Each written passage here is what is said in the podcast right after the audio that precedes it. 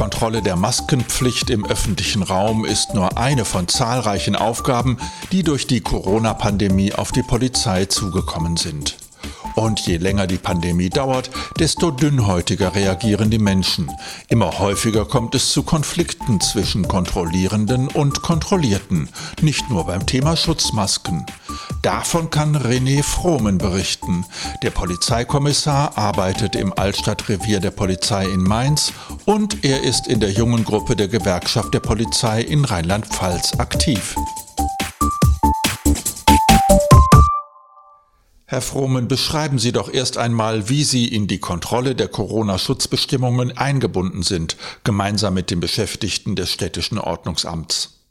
Prinzipiell sind ja die Ordnungsämter bzw. der Vollzugsdienst der Ordnungsämter dafür zuständig. Das Problem ist natürlich, dass die personell sehr schlecht aufgestellt sind und wir dann diese Lücke füllen müssen. Auch, dass die Menschen halt große Probleme damit haben, mit diesen Ordnungen und das dann an den Leuten, die es kontrollieren, auslassen. Und in Mainz versuchen wir da gemeinsam zu kontrollieren. Bei uns ist jetzt die Besonderheit, dass seit ein paar Monaten am Rhein eine komplette Maskenpflicht herrscht, da sich aber herzlich wenig Leute dran halten. Ähm, deswegen haben wir ähm, ein Konzept entwickelt, dass wir mit denen gemeinsame Kontrollen tatsächlich machen, weil eben der Respekt gegenüber den Vollzugsdiensten noch viel geringer ist als uns gegenüber. Das Einhalten der Maskenpflicht ist ja nur eine von mehreren Aufgaben. Wo haben Sie die meisten Verstöße? Tatsächlich kriegen wir die meisten Beschwerden hinsichtlich der Maskenpflicht. Also es ist auch oft so, dass wir gar nicht jetzt proaktiv danach suchen, sondern dass Leute uns anrufen und sagen, hier ist die Hölle los, hier sind Unmengen Menschen und äh, jeder Zweite hat keine Maske auf. Also das ist einerseits das, was am meisten äh, missachtet wird und auf der anderen Seite aber auch das, was das größte Konfliktpotenzial bietet. Deswegen ist das derzeit bei uns so das Augenmerk von uns. Wie ist es mit der Kontrolle in geschlossenen Räumen? Haben Sie oder Ihre Kolleginnen und Kollegen in Mainz schon illegale Partys ausgehoben? Die Ansammlungen oder der Verschluss gegen die Kontaktbeschränkungen, die gab es. Also das kann man auch vollkommen nachvollziehen, dass Heranwachsende, die vielleicht jetzt auch noch gerade mit dem Abitur fertig oder mit der Schule fertig geworden sind, die keine Alternativen geboten bekommen, dass die irgendwie Drang haben, sich mit anderen zu treffen. Das ist auch nachvollziehbar. Da ist aber so das Schlimmste, was uns bisher passiert ist, ist, dass die halt weglaufen, wenn wir da hinkommen. Wenn wir die, sie antreffen, sind die meistens einsichtig. Die wissen, dass sie Mist gebaut haben, um es auf Deutsch zu sagen, und wussten ja, dass sie hier irgendwo im Graubereich unterwegs sind. Wenn Sie so am Rheinufer in Mainz unterwegs sind, was erleben Sie so? Schildern Sie doch mal eine typische Situation. Vor ein oder zwei Wochen hatten wir wieder eine Kontrolle mit dem örtlichen Vollzugsdienst, eben am Rheinufer, um die Maskenpflicht äh, zu überprüfen, weil vorher uns Bürger darauf hingewiesen haben. Dann hatten wir eine Joggerin, die uns entgegenkam. Die haben wir kontrolliert. Die hatte sichtlich keine Lust, aber sie war einverstanden. Und dann kommt jemand an uns vorbeigerannt ohne Maske. Dann hatte ich ihn gerade noch so aufgehalten und er fing direkt an, das kann alles nicht sein, ich laufe hier alleine. Dann hatte ich noch so gedacht, okay, ich kann es nachvollziehen, was er meint. Dann kam aber das andere Team vom Vollzugsdienst dazu und hat gesagt, warum bist du nur an uns vorbeigerannt bei der Polizei bleibst du stehen?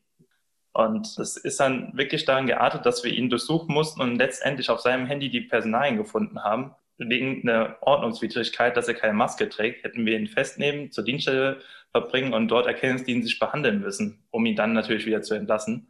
Das war so ein Beispiel, dass es wirklich um banale Ordnungswidrigkeiten geht, die wirklich schnell eskalieren können.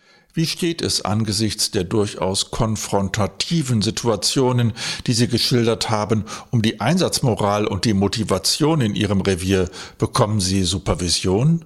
Im Studium nennt sich das Resilienztraining, dass ich halt einfach diesen Stress aushalten kann und wir versuchen so eine Art Glocke zu bilden im Kopf. Ich glaube, ich habe diesen Monat jetzt gestern das vierte Seminar abgeschlossen zu Populismus, zu Diskriminierung, zu äh, Verschwörungstheorien. Bin jetzt immer noch nicht der Weisheit letzter Schluss, wie man mit solchen Situationen umgeht, weil es einfach sehr komplex ist und halt oft sachliche Diskussionen überhaupt nicht fruchten. Da muss man die Situation über sich ergehen lassen, im wahrsten Sinne des Wortes, und versuchen, das möglichst neutral zu bewerten und es nicht eskalieren zu lassen. Gibt es bei all den aktuellen Schutzbestimmungen auch Dinge, die Sie selbst nicht so richtig einsehen? Das Traurige ist, dass eben diese Treffen in privaten Räumen nicht per se strafbar sind.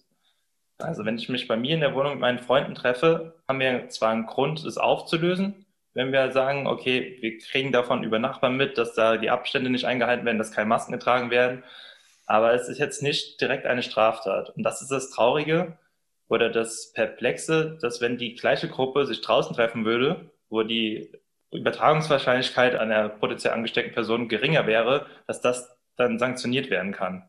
Das verstehen viele nicht, das kann ich auch nachvollziehen. Das Problem ist, dass halt dieses Grundrecht auf die Unverletzlichkeit der Wohnung so groß ist, dass man da halt äh, nicht von staatlicher Seite eingreifen kann. Sie sind ja auch in der jungen Gruppe der Gewerkschaft der Polizei in Rheinland-Pfalz aktiv. Was würden Sie sich aus Gewerkschaftssicht wünschen, damit Sie Ihre Kontrollaufgaben in Sachen Corona-Schutz noch besser erfüllen können? Also einerseits, und das ist, denke ich, das Einfachste, dass jeder Mensch uns den Respekt gibt, den wir ihm auch geben. Ich glaube, niemand hat Lust auf diese Kontrollen, um ehrlich zu sein. Die Kontrollierten haben auch keine Lust, kontrolliert zu werden. Aber im Endeffekt ist da halt ein, äh, oft eine Ordnungswidrigkeit oder ein Fehlverhalten, was das einzig Objektive ist. Und da kann man sich auch normal darüber unterhalten. Da muss man es nicht eskalieren lassen. Ähm, also da ist einfach der Appell an jeden, wenn man schon ein Fehlverhalten an den Tag gelegt hat, dann kann man auch einfach vor Ort das eingestehen oder eben einfach nicht sagen, es ist auch in Ordnung, gibt man sein Personal an und dann hat man das rechtsstaatliche Mittel des Widerspruchverfahrens. Haben Sie noch einen weiteren Wunsch? Was ich jetzt gespannt erwarte, sind die Beschlüsse aus Berlin, ähm, dass es jetzt bundeseinheitliche Regelungen gibt. Da hoffe ich mir tatsächlich ein bisschen von, dass so ein bisschen mehr Klarheit bei den Bürgerinnen ankommt und ähm, ich nicht mehr Angst haben muss, dass wenn ich jetzt einen Kreis oder ein Bundesland verlasse, da keine Ahnung mehr von den Maßnahmen zu haben, dass da ein bisschen mehr Transparenz zu ein bisschen mehr Einsichtigkeit führt. Das wären so meine Hoffnungen und Forderungen, die ich in der Corona-Pandemie gerade habe. Vielen Dank für das Gespräch.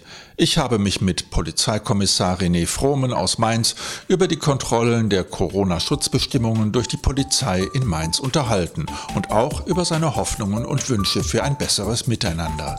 Bis zum nächsten Podcast.